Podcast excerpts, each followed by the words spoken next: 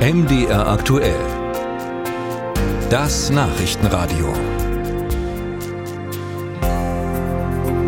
Gestern in Luxemburg treffen der EU-Innenminister in der Flüchtlingsfrage am Ende tatsächlich ein Kompromiss. Deutliche Verschärfung des Asylrechts in Europa, schnelle Abschiebungen an den Grenzen, auch in Länder außerhalb der EU, wenn Migranten geringe Aussicht auf Asyl haben oder aus sicheren Drittstaaten kommen. Mehr Solidarität mit den stark belasteten Mitgliedstaaten an den EU-Außengrenzen und Länder, die keine Flüchtlinge aufnehmen wollen, müssen künftig zahlen. Das alles wollen wir heute Morgen versuchen zu bewerten. Reden in einer Stunde mit dem parlamentarischen Geschäftsführer und Migrationsexperten der FDP, Stefan Thomä, und reden jetzt erstmal mit dem Europasprecher von Pro Asyl, Karl Kopp. Schönen guten Morgen. Guten Morgen. Herr Kopp, in dem Namen Ihres Arbeitgebers steckt es ja schon drin, Pro Asyl. Wie viel Pro steckt in dem Beschluss von Luxemburg gestern Abend aus Ihrer Sicht?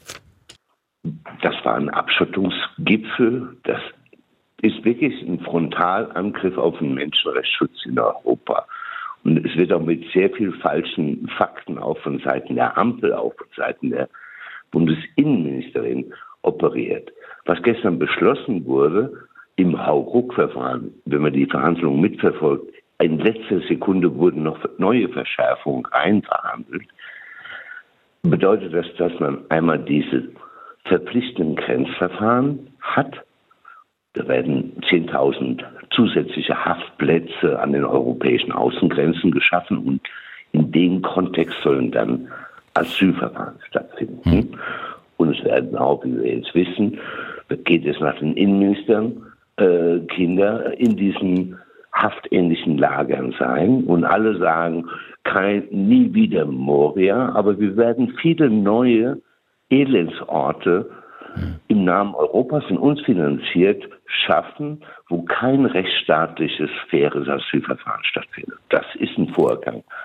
Der ist ein historischer Fehler, dass die Ampel als eine Partei, die für die europäischen Werte eintritt, so ein schlechtes Gesetz, das ist ein Gesetz, Verordnungs, direkt muss umgesetzt werden in allen 27 Mitgliedstaaten, dass sie so einem Murks, so einem Frontalangriff wirklich auf Asylrecht und Menschenrechten zustimmen. Karl Kopp das ist, ist hörbar wütend. Trotzdem, Herr Kopp, erlauben Sie mir kurz die Nachfrage. Ja. Wenn Sie gestern in Luxemburg in die Entscheidung mit eingebunden gewesen wären, was Sie dann getan hätten, denn am Ende braucht es ja bei all dieser Gemengelage in Europa in dieser drängenden Frage irgendwann doch mal einen Kompromiss.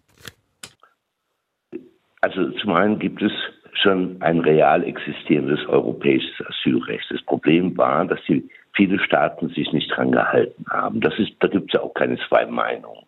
Und es ist nicht so, dass sich mit einem schlechten Gesetz, was repressiver ist, eher ein Anti-Asyl-Gesetz gewährleistet, dass sich dann diese Staaten an Recht und Rechtsstaatlichkeit halten. Also der Fehler lag bevor und die Kommunikation auch der Ampel war falsch, diesen Showdown herbeizureden, weil in dieser Situation gibt es kaum noch eine Mehrheit für das Asylrecht. Es gibt eher eine Mehrheit in diesem Rat, der sagt, ich will die Ruanda-Lösung. Ich möchte eigentlich möglichst wenig Flüchtlingsschutz in Europa gewährleisten. Ich will den Flüchtlingsschutz auslagern. Hm. In diesem Kontext gibt es keine Reform, die diesen Namen verdient. Und so ist es ja auch ausgegangen. Und Sie werden sehen, wenn die Papiere irgendwann mal lesbar sind, dann kann jeder nachlesen, was da für schändliche Dinge beschlossen wurden und wie schlecht es auch juristisch ist. Und es wird auch Auswirkungen haben, falls dieses Recht auch vom Europaparlament dann durchgewunken wird. Ich hoffe, da gibt es noch Widerstände wenn, wenn Sie sehen, dass es Chaos schafft.